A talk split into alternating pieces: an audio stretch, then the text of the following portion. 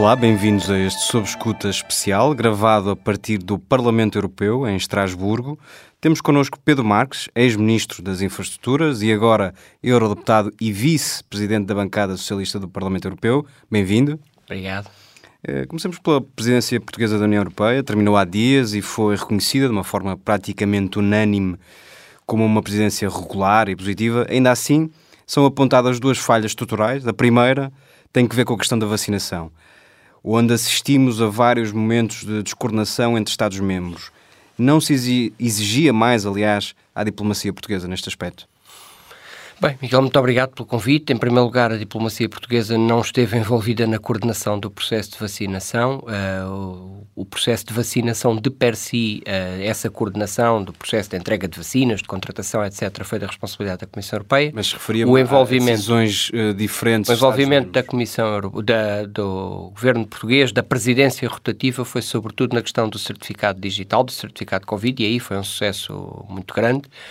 Ou seja, atribuindo responsabilidades daquilo que pode ser atribuído à presidência nessa matéria, o desenvolvimento vimos, do processo já, já lá iremos à, à questão correu, correu mesmo bem porque o certificado foi aprovado em dois meses, o que é absolutamente recorde, eu diria, como prazo Referia-me à questão de termos, assistirmos a países a tomarem decisões diferentes sobre a AstraZeneca, por exemplo, foi uma vacina que provocou alguma controvérsia não se exigia a Portugal, ao governo português, uma voz mais. A presidência rotativa, eh, vamos lá ver, o governo português, o primeiro-ministro falou nisso mais do que uma vez, mas de facto não é uma competência da presidência rotativa. O primeiro-ministro mais do que uma vez referiu que a EMA, que a Agência Europeia, devia ter aqui mais competências, digamos assim, para coordenar essa diferenciação dos Estados-membros. A própria Comissão não tem competências nessa matéria, muito menos a presidência portuguesa. Uh, mas uh, reconheça-se, evidentemente, que mais coordenação é importante e eu volto a dizer, eh, foi por isso que, entretanto, foi feita a proposta por parte da Comissão e aprovada em tempo recorde por parte da Presidência Portuguesa e do Parlamento o certificado digital, que é o melhor instrumento que nós temos para a coordenação mesmo assim não isento de dificuldades, mesmo assim com países que uh, tomam decisões que porventura não iriam no sentido da utilização plena do certificado. Mas também aí com pressão política para tentar alterar essa situação. É um processo difícil e aí a pressão política, por exemplo, em relação à Alemanha resultou. A Alemanha começou por tentar impor barreiras adicionais e depois recuou nessa, nessa matéria. Um, vamos lá ver. Este será sempre um processo difícil e ainda continuará a ser um processo difícil daqui para a frente, naquilo em que a presidência rotativa podia fazer alguma coisa concreta e era mesmo da sua competência. O certificado digital e a questão da aprovação dos recursos próprios para a parte da recuperação económica, aí entregou resultados positivos que são reconhecidos por toda a gente. Precisamente, e embora se, reconheçam esse, se reconheça o mérito da presidência eh, portuguesa da União Europeia na questão do certificado e na velocidade com que, com que foi possível chegar a uma solução, há quem aponte uh, dificuldades óbvias à questão da, da, da, aplicação deste certificado digital e à falta de, uma, de regras harmoniosas entre os vários Estados-membros é um flop o certificado digital ou pode não, ser um, um, flop? Não, não é um flop. de tal, maneira, Alemanha, de tal maneira que a Alemanha começou por tentar impor restrições adicionais e depois recuou nelas quando exatamente reconheceu que tinha acabado de aprovar a nível europeu um certificado que permitiria viagens com, com, com normalidade e que, portanto, não devia impor essas restrições adicionais. Um, o processo há de ter as suas complicações nesta fase inicial. Ainda estamos numa fase complicada, primeiro, ainda de implementação do próprio certificado, porque ainda está, as próprias aplicações estão agora só disponíveis nas, nos telemóveis, etc. Um, estamos no começo e estamos numa fase muito difícil por causa das novas variantes altamente contagiosas e é preciso recordar que a legislação relativa ao certificado digital admitia a possibilidade, em situações muito excepcionais, os Estados-membros poderem impor restrições, mesmo em, em, em na, na, na, verificação do, do, do, certificado, ainda poderia haver algumas restrições. Mas isso não, não, Agora, não esvazia de valor. Não, não esvaziou, mais uma vez, como digo, mesmo o maior Estado da União Europeia, no momento em que teve uma primeira tentação de impor em relação a um Estado médio uma, uma restrição adicional, depois acabou por recuar, porque reconheceu que tinha acabado de aprovar um certificado digital de circulação europeia e que lhe tinha que dar valor. Portanto, nesse sentido, valeu a pena o esforço do certificado e vai valer mais a pena ainda a partir de agora com a normalização, que todos esperamos, evidentemente, da sua utilização. Estamos apenas nas primeiras semanas, literalmente nos primeiros dias de aplicação, portanto, acho que fazer balanços desse tipo, que foi um flop ou que não valeu a pena, por dois ou três ou dias ou semanas de utilização, não faz sentido. O certificado há de estar para durar, enquanto esta crise, infelizmente, ainda durar. Um, melhorias podemos ter que introduzir? Certamente que sim. Ajustar procedimentos entre Estados-membros? Certamente que sim. Mas, no seu primeiro teste, o maior Estado europeu a tentar ir para além, digamos, das, das, das, das, das regras do, do certificado em termos de liberdade de circulação foi um importante fator político para que depois a própria Alemanha acabasse por, por, por recuar. recuar. Ainda assim, deixa-me deixa perguntar um, se, e este se é, é preciso tê-lo em consideração sempre, se a Europa assistir a novas vagas de, de, de transmissão de coronavírus, se novas variantes surgirem, há alguma garantia que este certificado digital vá ser respeitado no futuro ou podemos assistir a uma total descoordenação mais Miguel, uma vez antes de Podemos fazer, construir os cenários teóricos que entendermos sobre essa matéria. O que sabemos é que temos um instrumento de circulação que só admite em situações muito excepcionais e devidamente justificadas qualquer tipo de restrição adicional dos Estados-membros. Um, o instrumento, para já, acaba de começar, está na sua fase nascente de aplicação e, portanto, temos que lhe dar tempo para ele, para ele respirar, para ele ser efetivado, para ele ser testado no terreno e depois, se for preciso algum tipo de ajuste, também ainda se poderá fazer. O que é certo é que nós, em dois meses, como em tantas outras coisas, como na lei do clima, como na, na, na questão da reforma da PAC, quando foi preciso a presidência portuguesa entregar resultados, entregou resultados, recebeu uma proposta da Comissão e entregou resultados dois meses depois, com a colaboração também do Parlamento Europeu. Um, nós conseguimos, o Portugal conseguiu, o governo português conseguiu, com alguma colaboração certamente do Parlamento Europeu, mas com muito mérito do governo de António Costa e da nossa diplomacia, conseguimos pegar numa série de dossiês difíceis que vinham alguns em fase de conclusão da presidência alemã, mas muitos deles em fase uhum. de bloqueio. A lei do clima estava substancialmente por negociar em termos de Parlamento Europeu e com muitas dificuldades. A PAC estava mesmo completamente bloqueada. Uh, o certificado digital nem sequer existia, a possibilidade do certificado digital, para dar outro exemplo. Portanto, há várias. Olha, o, o, a Agência Europeia do, do, Asilo e Imigração, muito importante também, são dossiês dificílimos ao nível europeu, que a diplomacia, diplomacia portuguesa e a influência do governo de António Costa permitiram. E a questão da Hungria e da Polónia, que falaremos mais adiante. Questões importantes que foram evoluindo ao longo desta, ao longo desta presidência.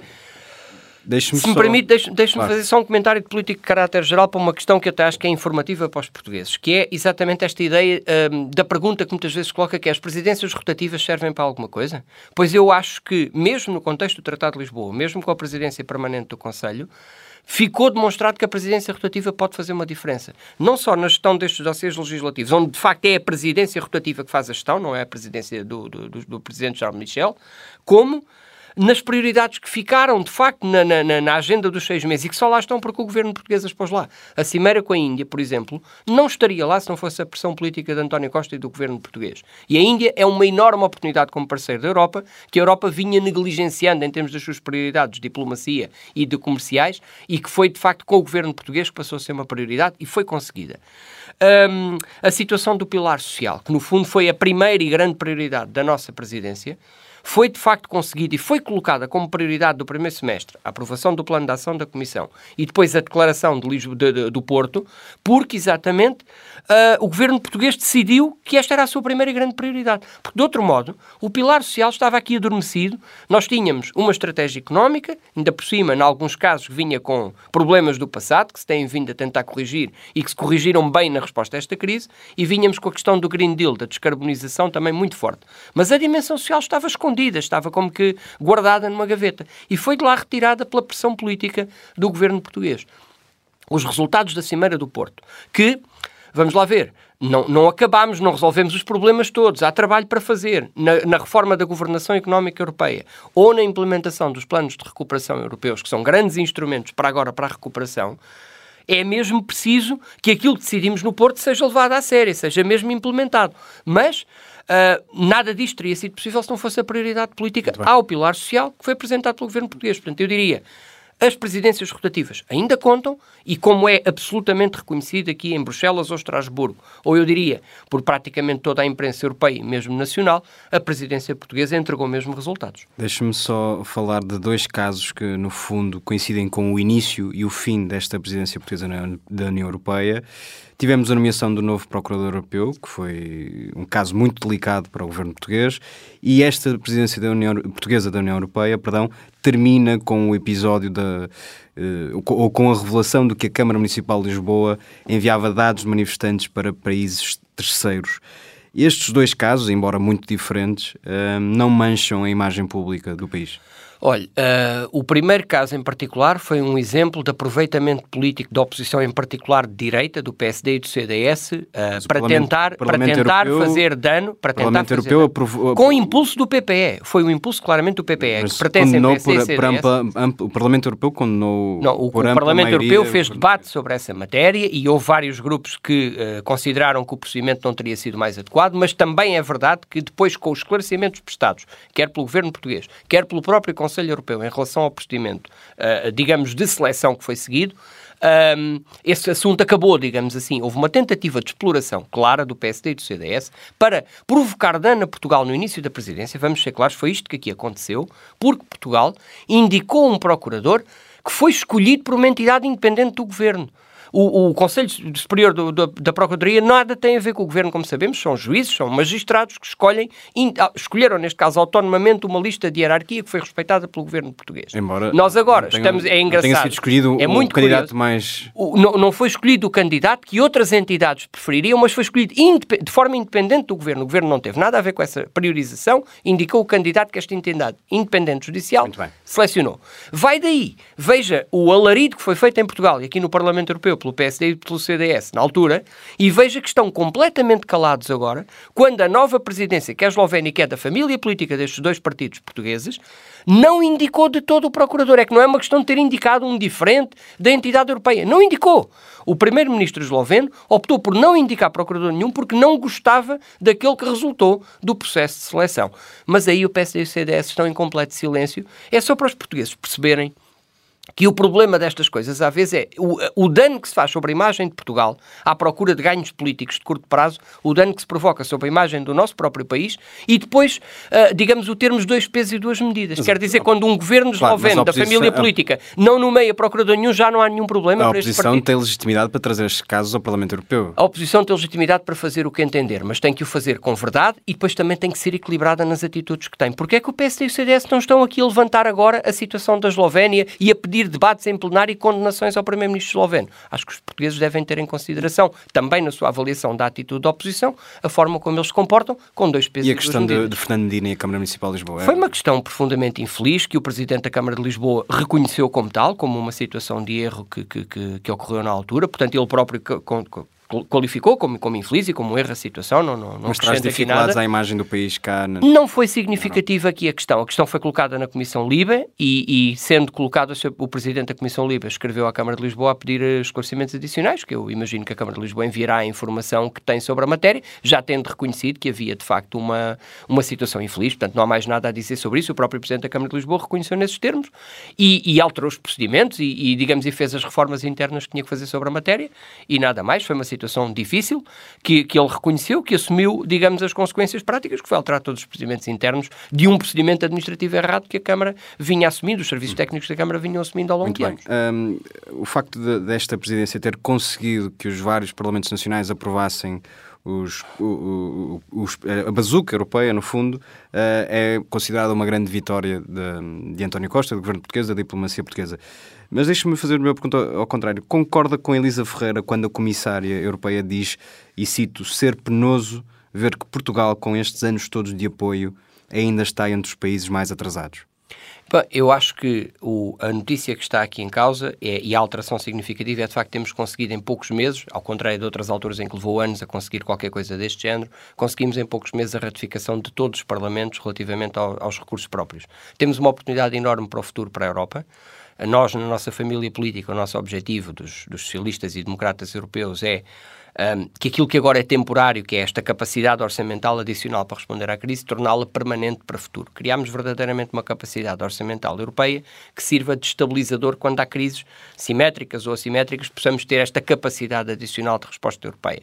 Vinhamos reclamando isto há muito tempo, vinhamos reclamando das eurobonds há muito tempo e finalmente conseguimos na resposta a esta crise a, a, Europa tem sido feita um pouco assim. Na, no contexto da resposta às crises é que se têm produzido os grandes avanços e neste europeus. Momento há uma, há um e nesse sentido conseguiu-se é, de facto um avanço muito grande. Que é o, o executar destes, destes... E esse é um desafio grande que nós temos. É que nós e todos os países bem Exato. Por isso é que lhe perguntava se, se concorda com Elisa Ferreira Repare, uh, vamos lá ver, nós podemos olhar para o processo de desenvolvimento de Portugal após a adesão e com os fundos europeus e também teríamos sempre que fazer um exercício, que é um exercício impossível de fazer, que é o contrafactual, que é como é que teria sido o processo de desenvolvimento do país fora da Europa ou se não tivesse tido acesso aos fundos estruturais.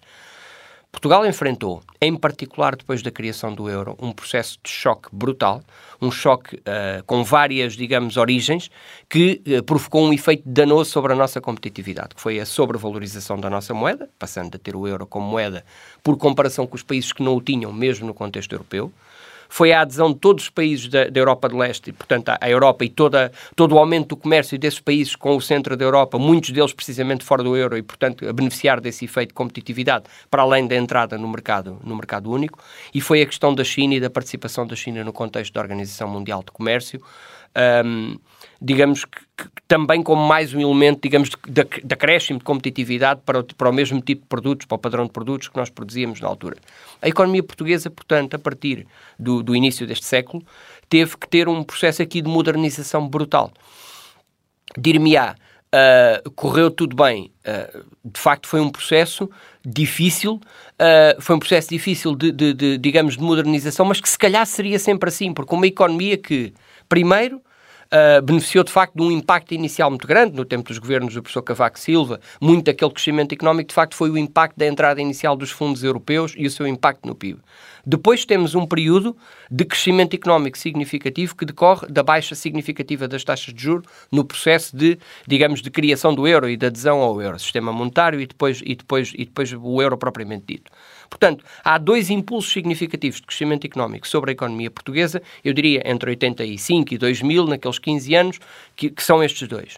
E depois chegamos àquele período e somos confrontados, de facto, com esse choque de competitividade triplo, uhum. que, que, foi muito difícil de enfrentar e demorou muitos anos a enfrentar. E aí os fundos europeus, em regiões, uh, por exemplo, repare, isto não é só uma questão, não foi só um problema de, de, regiões mais abertas à competitividade internacional, como por exemplo a área metropolitana de Lisboa. A área metropolitana do Porto, com toda a sua força, uh, a, a região norte e a área metropolitana do Porto, com toda a sua força industrial, tiveram também que se modernizar muito. A região centro teve que encontrar outros polos de competitividade. O nosso Alentejo um pouco mais tarde, mas agora com fatores de competitividade completamente diferentes, para melhor, potenciados porcinos mais alqueva e depois todo um desenvolvimento agrícola então, e, e, e, e, até, digamos, de turismo, etc. Portanto, que imagino que esteja mais de acordo Portanto, com a explicação que está a dar, esteja mais de acordo com António Costa quando o Primeiro-Ministro diz que não nos, nos devemos autoflagelar, aliás, com o nosso historial de aplicação de fundos. É, não, não certamente. Aliás, se, formos, se virmos aqui no contexto europeu, somos sempre, sempre dos países com mais taxa de absorção dos fundos ao longo do período mas de é, implementação. É, sempre. Mas, mas, como lhe digo, no contexto das escolhas e dos resultados, como lhe refiro, se pensarmos em particular, não estou a falar daquela fase inicial dos governos PSD, do, do professor Cavaco Silva, em que era muito injetar dinheiro, uh, digamos, algumas obras até duvidosas, que depois vieram a ser refeitas e melhoradas, como alguns dos IPs que depois tiveram que ser transformados em estradas com mais segurança, para lhe dar um exemplo, mas Uh, uh, se nós falarmos do ciclo de aplicação de fundos, como digo, deste século, a partir do ano 2000 para cá, nós vemos um ciclo de concentração cada vez maior na inovação, no tecido empresarial mais inovador, para lhe dar exatamente capacidade para enfrentar esse choque de competitividade. E se vir, em particular depois da crise de 2010 e da resposta austeritária de Passos Coelho. Quando começa o ciclo, uh, António Costa, se quiser, o ciclo do governo de António Costa, em que se volta a apostar na lógica, digamos, também de aumento das exportações, e, e bom, e também com consumo interno e com procura interna, tem um resultado muito significativo. As empresas portuguesas conseguiram mesmo outra vez aumentar muito as suas exportações, em particular nesse período. Portanto, o que tem de facto é um ciclo longo de preparação, digamos, dessas empresas para o choque de competitividade que estavam a sofrer. Se reparar, também coincide com um período em que a procura interna teve que ser muito estrangulada por via da consolidação de contas públicas, que é um ciclo longuíssimo, que também começa, num certo sentido, a partir de 2000, 2001, e que andou quase sempre, digamos, em sucessivas vagas até quase a 2015. Andámos sempre numa, numa lógica austeritária que nem sequer libertava a capacidade de, de, crescimento no país. Com a mudança de política, com a tal alternativa europeia que António Costa apresentou à Europa e viu aprovada ao nível europeu e depois implementou em Portugal, começa a ter um ciclo de crescimento da procura interna e depois de crescimento significativo das exportações. E aí as empresas portuguesas responderam positivamente. Antes desta crise estávamos com níveis de crescimento das exportações muito significativos, mas, mas meu... porque as empresas se tinham preparado para essa maior exposição externa. e aí os fundos europeus tinham sido absolutamente essenciais. O meu ponto era o seguinte, termos uma comissária europeia a dizer o que disse, Elisa Ferreira, e depois temos o primeiro-ministro a dizer, bom, nós não, não devemos olhar assim para o nosso historial, Uh, isto não, não, não foi António Costa uh, desautorizar publicamente Elisa Não, de todo. Não acho nada isso. Acho que é, é positivo que, que tenhamos uma capacidade de debater e de sermos inquietos relativamente ao nosso processo de desenvolvimento. E a senhora Comissária é muito conhecedora da realidade do nosso desenvolvimento regional, pelo papel que já teve no passado, no país, como Ministra do Planeamento, como Presidente da, da CCDR Norte. Conhece bem essa realidade.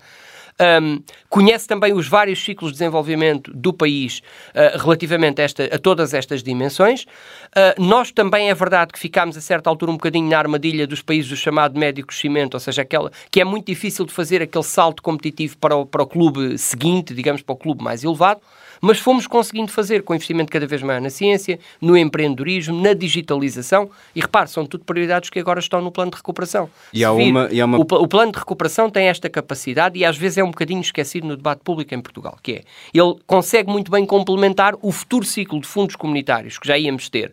Ah, porque a bazuca não existe sozinha, existe a bazuca mais os fundos que já tínhamos normalmente negociados a nível europeu e conseguimos concentrar a bazuca nos fatores estruturais de desenvolvimento e de crescimento e de coesão do próprio território, ao mesmo tempo continuamos a ter os fundos que costumamos chamar de normais, os fundos europeus normais, muito focados outra vez na inovação, muito focados outra vez na descarbonização. Portanto, acho que é feliz a escolha feita pelo governo português, revejo-me nela, também participei na sua, na sua construção na fase inicial, uh, e julgo que é adequada para, para, digamos, para continuar a criar capacidade de crescimento estrutural e reforço da coesão no país, que fazia falta, os investimentos na digitalização da administração pública, na, na, na, na digitalização da, da, da, dos recursos educativos, etc. Portanto, há aqui um conjunto de matérias que, ao mesmo tempo, são complementadas pelo investimento inovador das empresas. No outro plano, começa agora uh, uma discussão sobre se a Europa será ou não capaz, a União Europeia, aliás, de rever as regras orçamentais. É uma discussão que tem condições objetivas para chegar a bom porto?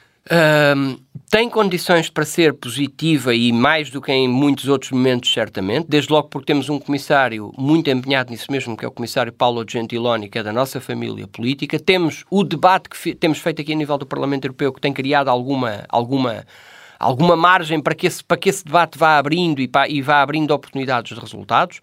Temos um conjunto de parceiros europeus eh, nesse sentido. O European Fiscal Board, por exemplo, muito, muito focado nessa possibilidade também como grande estrutura de, de, de aconselhamento, digamos, das instituições europeias para o efeito e muito orientado para uma revisão de regras. Uh, o Banco Central Europeu a dizer que a, a política monetária fez o que podia na resposta a esta crise, e é verdade, fez tanto como a Fed americana, mas precisamos mais do lado da política orçamental e uma consciência grande de que a dívida Covid, em particular, a dívida resultante do processo de apoio às empresas e às famílias no tempo agora do Covid, ela não, parece-me que não pode ser, acho que há alguma consciência que não pode ser tratada como o resto da dívida no contexto da recuperação da situação das finanças. Com taxas de juros historicamente baixas e que devem continuar baixas. Portanto, eu parece-me que há algumas condições para não voltarmos às velhas regras orçamentais mesmo quando elas deixarem de chamados frugais e e É evidentemente mesmo. aí onde vamos ter mais dificuldades, não, não, não escondo isso. Temos que esperar pelo resultado das eleições alemãs, pela formação do novo governo alemão. Sabemos que teremos dificuldades, certamente, com alguns países nórdicos, com, com a Holanda, não, não, não tenho dúvidas. Mas temos, de facto, uma Comissão Europeia, ou neste caso em particular, um Comissário Europeu, Paulo Gentiloni, bem orientado para o sentido correto, para essa necessidade de libertar capacidade para o investimento social e verde e, digamos, não estrangular o crescimento económico com uma diminuição demasiado rápida da dívida Covid, ainda por cima num ambiente em que o efeito das taxas de juros é de tal maneira que a pressão do, do, do, do, montante de dívida pública sobre as contas públicas não é comparável com o que tínhamos no passado, porque os juros dessa dívida também são muito mais baixos. Mas passado este, este então, clima de emergência sanitária em que, digamos que quase todos os Estados-membros, não todos, têm a consciência de que é preciso uh, acudir aos problemas imediatos, passado este período, uh, não corremos um risco de enfrentarmos novamente no futuro um bloqueio da União Europeia? Nesta questão muito concreta das regras orçamentais? É um risco, é evidentemente é um risco. Vamos lá ver, conseguimos um consenso europeu para fazer aquilo que ninguém imaginava, para as eurobonds, para, a, para portanto, para a mutualização, se quiser, para, para, para, para a solidariedade na resposta a esta crise. Um, já ouvimos alguns desses falcões da direita europeia outra vez a falar em regressar às velhas regras e regressar à consolidação orçamental. Eu acho que se isso acontecesse, a Europa podia enfrentar uma década de estagnação. Portanto, eu espero mesmo que toda a gente tenha consciência que tentar impor um ritmo de redução da dívida pública, agora acrescentada pela dívida Covid, do tipo daquele que tínhamos nas, regras velhas, nas velhas regras orçamentais, seria condenar a Europa a um ritmo de estagnação inaceitável, porque o que nós precisamos agora é mas é de crescimento económico e de recuperação de emprego e de dar esperança às pessoas e não de lhes dizer durante uma década ou duas vamos estar aqui, digamos, numa, numa corrida acelerada de redução de uma dívida que hoje nem sequer tem o mesmo peso Muito nas bem. nossas contas públicas. Outro do, dos passos dados por esta presidência prende-se com a questão da Hungria e Polónia, uh, mas sabendo que toda e qualquer sanção será sempre bloqueada, uh, porque estes dois partidos, no fundo, votarão sempre alinhados, uh, não há o risco disto trazer algum descrédito às instituições europeias? No fundo, nada ah, acontece vamos lá ver. Uh, eu tenho uma resposta dupla para isso. Primeiro, acho que se chegarmos ao fim nos processos do chamado artigo 7 portanto, os processos precisamente de sanção por razões de, de, de, Estado de Direito, no caso desses dois países, e se a única coisa que eles conseguirem é bloquear a finalização do processo e a condenação por veto cruzado entre um e o outro, isso também tem consequências nos seus países. Os, as pessoas compreendem nos países que as instituições europeias estavam preparadas para sancionar aqueles países, mas que só não aconteceu porque eles como que combinaram a votação um com o outro. Isso tem uma consequência política, desde logo, significativa. Mas queria recordar que nós acrescentámos à nossa, à nossa, ao nosso leque de instrumentos europeus relacionados com a questão do Estado de Direito uh, um, um argumento e um instrumento muito importante que é o regulamento de condicionalidade na utilização dos fundos de recuperação. Acontece que ainda agora a Comissão Europeia, por exemplo, suspendeu a análise e eventual aprovação do plano de recuperação húngaro, precisamente pressionada pelo Parlamento Europeu, pela nossa família política e por outras, para que o fizesse. E não é só isso, é que o Regulamento Europeu de Condicionalidade diz agora de forma clara que se houver significativos riscos de má utilização dos fundos europeus, é para parar mesmo os pagamentos àquele Estado-membro. E nós temos estado a dizer, e a Comissão Europeia hoje disse que certamente durante este ano avançaria com os processos concretos, um, nós temos estado a dizer que é preciso avançar já, porque de facto há riscos muito grandes de má utilização dos fundos europeus por incumprimento de regras de Estado de Direito, por questões de corrupção, por questões de mau funcionamento do sistema judicial, nomeadamente no caso da Hungria. Portanto, nós acrescentámos a um instrumento que podia de facto ser bloqueado que era, que era o, o, do, o do chamado artigo 7 acrescentámos agora um novo instrumento, este regulamento de condicionalidade dos fundos, que Uh, se for aplicado, como esperamos, em situações de grave incumprimento, vai provocar dano nestes países e então o Estado de Direito vai ter que ser levado muito mais a sério, porque neste caso há aqui um efeito financeiro, há um efeito no bolso do governo, permita-me a expressão uhum. mais coloquial, por, por não cumprirem as regras do Estado de Direito. Então acho que acrescentámos um instrumento muito efetivo. Mas mantendo-se neste, neste caminho, a saída da Hungria é inevitável? Ou melhor, é desejável? Não, não. A saída da Hungria do processo europeu e da Europa não é desejável. A saída do governo húngaro desta deriva autoritária e, e contra o Estado de Direito, essa é que é desejável claramente. Mas quem e, vota... Felizmente, com certeza, os húngaros é que votam e têm a legitimidade de votar no seu governo. Mas felizmente também vamos tendo sinais de que os húngaros vão percebendo que esta deriva autoritária e esta deriva contra as regras de Estado de Direito europe, europeias do governo húngaro é gratuita e, e não corresponde, de facto, aos valores que aparentemente muitos húngaros também defendem, como acredita a grande maioria deles, e começa a haver sinais de que, do ponto de vista político, do ponto de vista eleitoral, poderá haver mudanças no futuro na Hungria. Quero acreditar que sim, que uh, ou Orban muda, ou Orban tem que ser mudado pelos húngaros, porque, porque esta, esta deriva de facto é inaceitável. Mas, mas essa, esse tipo de, de sanção aplicado pela União Europeia à Hungria não pode ter um efeito contraproducente de exacerbar, exacerbar perdão, de tornar ainda mais uh, fortes os movimentos populistas e, e, e conservadores. Há quem diga isso, mas a verdade é que, pelo menos pelas reações que vamos tendo agora, pela informação que vamos tendo agora da situação política, em particular na Hungria, não tem sido o caso. Ou seja, a população de facto compreende que a Europa não está a querer penalizar a Hungria nem os húngaros, está mesmo a penalizar os comportamentos do Sr. Orban. E, as, e estas derivas sistemáticas do Sr. Orban contra as regras básicas de Estado de Direito e os riscos grandes que parecem existir e que estão nos relatórios anuais da Comissão, de riscos de corrupção significativos entre o governo e algumas grandes empresas de pessoas próximas do Sr. Orban, Parece que os húngaros têm essa percepção hoje e têm, sobretudo, a percepção de que o Sr. Orban é que está a ser penalizado pelo, pelo, pelo pelas instituições europeias e, e, pronto, e como lhe digo, uh, as escolhas democráticas das pessoas são legítimas, se forem democráticas. Eu esperaria que o Sr. Orban mudasse muito rapidamente de caminho ou então que, de facto, os húngaros escolham outros caminhos para, para, para o seu país, porque, porque, porque este caminho de desvio do projeto europeu, de tentativa de construção de outros valores para o projeto europeu, é, este, este tipo de valores que defendem são apenas inaceitáveis. É, é conhecida a admiração que o primeiro-ministro esloveno, que agora terá a presidência do, do Parlamento Europeu, uh, da, da, União Europeia, perdão, uh, tem por Orban. Uh, não se, espera que não haja retrocessos neste, nestes processos? Nós estamos, sobretudo, muito preocupados com essa situação e, mais uma vez, só ouvimos silêncio ensurdecedor do lado do PSD e do CDS, do PPE a nível europeu, que foram muito vocais noutras alturas, nunca foram capazes de expulsar Orban do seio do PPE. Foi Orban que saiu pelo seu próprio pé do PPE ao fim de anos de, de, de ameaças apenas veladas sem nada ser feito. Mas, na verdade, o que nós vemos é silêncios e vemos o PPE sem fazer nada em relação à situação da Eslovénia e a situação a, a, a degradar-se cada vez mais. Vemos Janša cada vez mais encostado, de facto, à narrativa de Orban, vemos Janša cada vez mais a pôr em causa o Estado de Direito também, por exemplo, na questão do, da liberdade dos órgãos de informação no país, vemos a liberdade dos órgãos judiciais a ser posta em causa, um governo que, como há pouco já referimos, nem sequer nomeou o seu procurador europeu, quanto mais nomear um indicado por entidades independentes, simplesmente não nomeou um procurador europeu. E, portanto, vemos ali uma deriva também autoritária contra as regras de Estado de Direito europeias muito significativa um, e que esperaríamos que se alterasse e, sobretudo, enquanto presidência do, do Conselho, seria inaceitável que não fosse, digamos, uma presidência atuante, como ficou absolutamente evidente no último Mas Conselho. Mas está otimista em relação... Não estou otimista, não estou otimista. É inaceitável se acontecer, será denunciado por nós e Uh, e ficará como exemplo, se de facto acontecer, de como o PPE tem um tipo de discurso, mas depois a sua prática política é completamente diferente e também o PSD e o CDS espero que venham a responder sobre isso. Também a propósito, não só, mas desta, desta ascensão de forças consideradas nacionalistas ou populistas, como quiser, uh, António Costa antecipou uh, uma Europa a várias velocidades. mas isso não seria o fim do projeto europeu? Vamos ver. Uh, depende daquilo de que estivermos a falar. Uma coisa é um desenvolvimento do projeto europeu a, a, velocidades diferentes, por exemplo, em matérias de cooperação económica, de aprofundamento das políticas sociais europeias, para lhe dar outro exemplo, ou políticas fiscais, ou mesmo, quem sabe, em matérias de desenvolvimento de política externa, imagine ou de política de segurança interna. Quer dizer, há a possibilidade, nós fizemos isso com Schengen, nós fizemos isso com o euro, nós ensaiámos isso com a cooperação reforçada para a taxa de transações financeiras.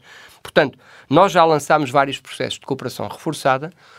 Um, que funcionaram, alguns deles positivamente, portanto, com países que estão disponíveis para ir mais depressa na construção europeia. E pronto, e depois retiram os benefícios, mas também partilham o seu poder e, e, e com, com a Europa, consequentemente. Se estivermos a falar de uma Europa a diferentes velocidades em matéria de valores, isso é que já não pode ser. Ou seja, não podemos ter aqui uma Europa que respeita ao Estado de Direito e outra que não. Isso é simplesmente impossível. Quer dizer, estar no projeto europeu é respeitar os valores básicos da União Europeia, dos direitos humanos, do funcionamento democrático, da liberdade de imprensa, da independência judicial. Quer dizer, isso não pode ser de outra maneira. Não pode haver Europas a velocidades diferentes em matéria de corrupção, para lhe dar outro exemplo. Portanto, eu conheço bem o pensamento de António Costa sobre essa matéria, discuti muito com ele, sei que se refere aos aprofundamentos do ponto de vista económico, aos aprofundamentos até do ponto de vista do desenvolvimento institucional da Europa. Um, aos aprofundamentos, por exemplo, na área fiscal, sei que também se refere, tenho a certeza, porque muitas vezes o discutimos, que não estamos, obviamente, a falar de uma Europa à velocidade Mas, diferente em matéria de valores. Isso mais é uma caso, vez, é são cenários que têm de ser colocados em cima da mesa, até porque quem elege os governos de cada país são uh, as pessoas de cada país. Se de repente tivermos uma, uma vaga de, de ascensão de forças populistas, por exemplo, em França, onde Macron está com, está com grandes dificuldades nestas eleições, eh, como é que fica a Europa, no fundo? É, a Europa, se acontecesse eh, a eleição uh, num número significativo de países, ou em países grandes, como uma França, como uma Alemanha, de uma força nacionalista ou de extrema-direita para, para governar, a Europa teria certamente dificuldades importantes para enfrentar e teria que equacionar a relação com esses países de uma forma, de uma forma importante. Quero, contudo, acreditar que os projetos democráticos, os projetos respeitadores do Estado de Direito, como até agora felizmente tem acontecido na generalidade desses países fundadores do projeto europeu, vão continuar a ser prevalecentes e a ser maioritários. É aquilo em que acredito. Um, várias vezes já se acreditou que, que, desta vez é que iria ser a tal vitória em França ou a ascensão da extrema-direita noutros países até ao ponto de formarem governo. Bom, e nos, nos países fundadores da União Europeia, por agora, felizmente, temos conseguido evitar esse risco. António Costa é insistentemente apontado para, um, para ocupar um cargo europeu. Há condições objetivas para que isso aconteça? Bem, e como, qual, eu, como eu tenho dito, António Costa uh, tem um prestígio enorme a nível europeu que, que, que, que, há de ser, porventura, poderá ser um dia reconhecido. Não julgo que isso esteja de todo nos seus horizontes agora, não está certamente. Um, não, também já me fizeram essa pergunta, se agora no contexto das eleições, a meio de mandato, se essa questão se podia colocar. Acho que não de todo. Acho que a estabilidade do funcionamento das instituições e a estabilidade do governo português não apontarão de todo nesse sentido. Uh, António Costa, de facto, podia ter sido o que quisesse ser no início deste mandato aqui a nível europeu, praticamente, quase, quase todas as possibilidades estavam abertas e escolheu continuar a servir o país e, pelo que posso perceber, em particular na resposta a esta crise, ele já deu sinais muito claros de que a sua prioridade é exatamente continuar a servir Portugal e ainda bem para os portugueses e para, e para o nosso país. Portanto, acho que, acho que a questão não se coloca e não se colocará no curto prazo, muito em particular em todo este período de resposta à crise. Eh, mas no passado já vimos a, família socialista fazer grandes campanhas, por exemplo, por Timmermans, eh, e acabou frustrado, pelo menos os planos acabaram frustrados. Porquê é que com António Costa será diferente? Bom, desde logo porque há vários cargos europeus que estão em cima da mesa e a questão que está a colocar sobre Timmermans era relativamente, foi colocada em relação à questão da presidência da Comissão Europeia e aí respeitou-se Uh, digamos, a indicação de um candidato por parte da maior família política europeia nas eleições, se bem que não o, candidato principal que tinha apresentado às eleições uh, europeias. Um, mas, mas a, a, digamos, a formação do, do, do, número de cargos a nível europeu é depois, normalmente, tem sido partilhada entre as principais famílias democráticas e foi nesse contexto que uh, se, se essa indicação do, do, do nosso Primeiro-Ministro para, para esse efeito. Para um dos outros cargos, uh, em particular, falou-se muito a questão do Conselho Europeu. Mas, de facto, é como lhe digo, não é uma questão que neste momento esteja na mesa. António Costa tem um prestígio enorme aqui pelos resultados da nossa governação, mas, sobretudo, por uma questão muito, muito importante que lhe é reconhecida, que foi de facto a construção de uma alternativa de política económica e social uh, diferente da austeridade que vinha-se prevalecendo desde 2011 até 2015.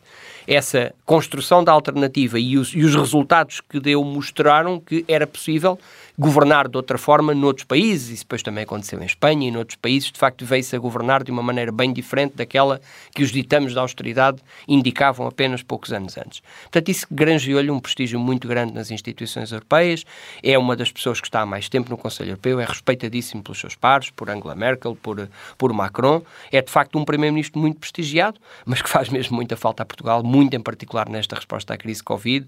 Como eu tenho dito, um, Ninguém quer passar por uma crise destas, mas se temos que passar por uma crise destas, que seja com um Primeiro-Ministro como António Costa, porque o, o, a resposta a situações de crise, com, com a calma, com a capacidade de planeamento operacional que tem de resposta às várias situações de emergência que vão resultando de uma crise destas, este é mesmo o perfil do nosso Primeiro-Ministro e, nesse sentido, a sua resposta enquanto Primeiro-Ministro e do Governo português parece-me que tem sido muito positiva no contexto desta crise.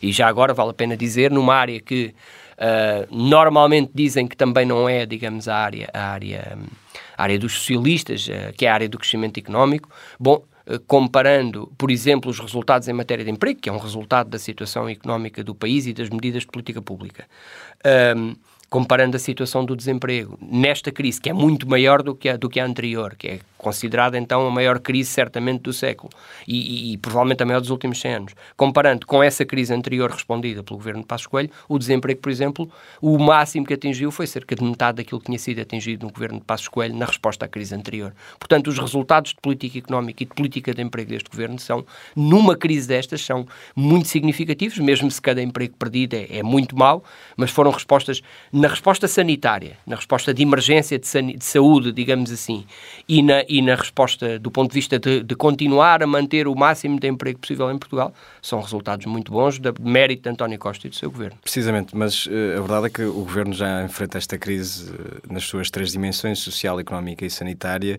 há quase dois anos. Vamos, estamos quase a fazer, eh, ou muito perto de atingir os dois anos de, desta crise, desta emergência, como nunca antes vivida. Um, e o governo apresenta alguns sinais de desgaste. Uh, acredita que uma remodelação nesta altura seria desejável? Eu acho que esses sinais sobre a remodelação interessam sempre muito aos comentadores políticos e fazem sempre muitas páginas de Mas fez parte ou, governo, ou, de um governo e, ou minutos saberá, de rádio ou minutos de rádio. Saberá muito bem. Mas é não, não acho de todo. António Costa tem conseguido sempre apresentar nos, nos seus governos, tem conseguido sempre manter um nível de coesão muito grande nas equipas, tem sido muito resiliente relativamente às suas equipas. É uma palavra que entrou muito no nosso léxico, a resiliência. António Costa uh, escolhe trabalhar com equipas com as quais trabalha por muito tempo. Não, não, não altera as suas equipas de forma permanente e essa estabilidade que o Primeiro-Ministro também dá e essa confiança que ele dá aos seus ministros e às suas equipas também é muito boa porque as pessoas sentem que há confiança e que há condições para trabalhar e que os resultados não, digamos, não, não implicam mudanças de equipa a toda a hora. Esta é uma crise muito difícil. Mesmo a estabilidade. Haja vozes no PS já a pedirem essa remoção. Ouça, uh, pode haver vozes de muitos lados. A escolha, no fim das contas, é do Primeiro-Ministro, a composição do governo é mesmo verdadeiramente do Primeiro-Ministro e eu acho que António Costa tem feito bem no essencial em manter uma forte estabilidade na sua equipa, em particular na resposta a uma crise destas. Veja as coisas que disseram no início da resposta à crise da Ministra da Saúde e agora é considerada uma das melhores ministras do governo, uma campeã da estabilidade, da serenidade e da capacidade de resposta do SNS a esta crise. E no início diziam-se imensas coisas sobre as suas capacidades. Veja lá o que a Ministra Marta Temido tem sido agora reconhecida pelos portugueses de forma unânime. António Costa tem feito bem em insistir em dar estabilidade às suas equipas e parece-me, todos os sinais assim indicam, que não passa aqui de um tema interessante para comentário político e para fazer páginas de jornal, mas não parece ser essa, digamos, a tendência do Primeiro-Ministro. Em, em contraciclo, Eduardo Cabrita é apontado como um dos ministros mais fragilizados. Acha que tem condições para continuar no cargo? António, António Costa, mais uma vez, escolhe, tem escolhido a estabilidade das suas equipas. O Eduardo Cabrita tem sido um ministro sempre muito próximo do Primeiro-Ministro, trabalhar sempre muito de uma forma muito leal para com o Primeiro-Ministro e, e as escolhas de António Costa têm sido sempre de premiar, de valorizar essa lealdade, essa estabilidade e é nesse contexto, certamente, que continua a equacionar toda a sua equipa. Não é o ministro A ou B, é a equipa como um todo. A equipa é mesmo uma equipa, não é a pessoa A ou a pessoa B e, portanto, eu acho que essa estabilidade tem sido um dos fatores de ganho, digamos, positivos para os portugueses do, do, dos resultados da ação governativa. Mas tenho que lhe perguntar concretamente, uh, Eduardo Cabrita viu-se envolvido num acidente rodoviário que infelizmente resultou numa vítima mortal. Uhum. Um, se for provado pela investigação que o carro do ministro, onde seguia o ministro, aliás, uh, estava ou circulava em excesso de velocidade, Eduardo Cabrita tem condições para se manter no carro? Eduardo Cabrita, que eu saiba, não ia a conduzir. Hum. Uh, Eduardo Cabrita, que eu saiba, estava, em funções, estava em funções, governativas e uh, não estava a conduzir. E há um inquérito a decorrer e eu não contribuirei para essa tentativa de ligação de, consequências políticas e ação política com um acidente de viação. Mas Esse é uma não é meu... interna que tem a tutela não é... em, Eu percebo a sua questão e percebo a sua, insistência, percebo a sua insistência, mas, eh, como lhe digo, Eduardo Cabrita não estava a conduzir e mesmo que estivesse a conduzir, uh, digamos, as circunstâncias do acidente teriam que ser consideradas, mas Eduardo Cabrita não ia a conduzir, Eduardo Cabrita estava em funções políticas, em ação executiva. Uh, há um inquérito a decorrer, é um inquérito ainda por cima uh, nas circunstâncias que infelizmente decorreram do acidente particularmente significativas significativo, gravoso, tendo, tendo estado envolvido a morte de um, de um, cidadão que é profundamente de lamentar, mas, mas, mas quer dizer, não contará comigo, não contarão comigo as pessoas para fazer ligações políticas de um acidente rodoviário. Eu acho que isso é uma coisa que Muito não, bem. não se deve mesmo fazer. Mudemos de tema até porque já nos estamos a aproximar do fim da nossa entrevista. A, a luta pela sucessão de António Costa é cada vez mais uma evidência. Eu pergunto-lhe, já se imagina a ser liderado por Pedro Nuno Santos? Eu acho que essa ideia, essa é outra que é muito, muito interessante para o comentário político, é muito interessante para encher páginas de jornal. Até percebo, no contexto agora da existência de um congresso do Partido Socialista, acontece que essas, essas, essas, esses processos longos de preparação de sucessões, etc., em particular no Partido Socialista, não têm sido particularmente felizes no passado. Uh, António Costa não está a alimentar de todo isso, já disse que está, está para ficar. É um líder relativamente jovem, enquanto Primeiro-Ministro, apesar dos anos que leva de Primeiro-Ministro, é uma pessoa relativamente jovem, está cheio de energia para ser líder do PS e Primeiro-Ministro. Portanto, acho que esse tipo de, de, de, discussões não aproveitam particularmente nem ao partido nem ao país e eu não, não contribuo muito para elas. Mas, mas já agora tenho uma curiosidade: que, que, avaliação faz do seu sucessor no cargo? Não faço, precisamente. Eu tenho tido sempre um ponto de honra e muitos colegas seus lhe poderão confirmar. Eu não faço comentários sobre o trabalho do mesmo governo que integrei na, na pasta que, na pasta que, que, que foi, teve, esteve sob minha responsabilidade. Qualquer comentário que fizesse sobre as decisões, se, a seguir às minhas decisões sobre, seja sobre fundos comunitários, sobre as infraestruturas, iriam apenas gerar confusão. Eu faço mesmo questão de não comentar o trabalho dos meus colegas, digamos que me sucederam, sendo eles membros do mesmo governo. Quando um dia tivemos um governo diferente, depois falo-ei com todo, com todo o gosto. Nem sequer faço grandes balanços da minha atuação enquanto ministro, porque até nisso estaria aqui um bocadinho a condicionar o trabalho, que é do mesmo governo, eu sinto-me parte desta equipa, sou do mesmo partido, faço parte da direção executiva nacional do partido, uh, trabalho cotidianamente com António Costa, portanto, para mim, eu continuo a ser um membro da equipa, embora, obviamente, agora não sendo membro do governo, e não, não iria agora aqui condicionar forma qualquer que ela fosse, digamos, a, a, gestão ou a análise da gestão dos meus colegas mas, de governo. Mas teria gerido o dossiê TAP da mesma forma? É, mesmo faço, percebo a existência da questão, mas não faço mesmo comentários sobre a gestão de dossiês que tiveram sob minha responsabilidade. Acho que é de toda a prudência que eu não o faça. Muito bem, uma última questão, eh, e voltando à luta pelo futuro do PS, eh, a pergunta da praxe, põe-se fora dessa? Outra vez uma questão que eu também já lhe referi há pouco, tenho toda a simpatia pelas, pelas questões e percebo-as, evidentemente, que se coloquem questões dessas a pessoas da minha geração mas, mas não é o tipo de questão que me ocupa agora, não ocupa a minha cabeça que papel é que desempenharei no futuro no Partido Socialista ou no governo do país ou, na, ou, na, ou no futuro do meu país. Tenho um prazer enorme em estar a fazer o que estou a fazer agora e tenho um gosto enorme que o partido seja liderado e o governo do país seja liderado pelo António Costa e acredito que o vá ser mesmo por um bom número de anos, face à energia e, à, e ao empenho e ao entusiasmo com que o continuo a fazer. Portanto, o Pedro Marques não, não dá para o peditório da discussão já sobre o futuro do partido e que carga é que vai desempenhar. Temos muito tempo a discutir isso daqui a alguns anos. Muito bem. Muito obrigado, Pedro Marcos, por ter vindo a este Sob Escuta especial gravado a partir de Estrasburgo.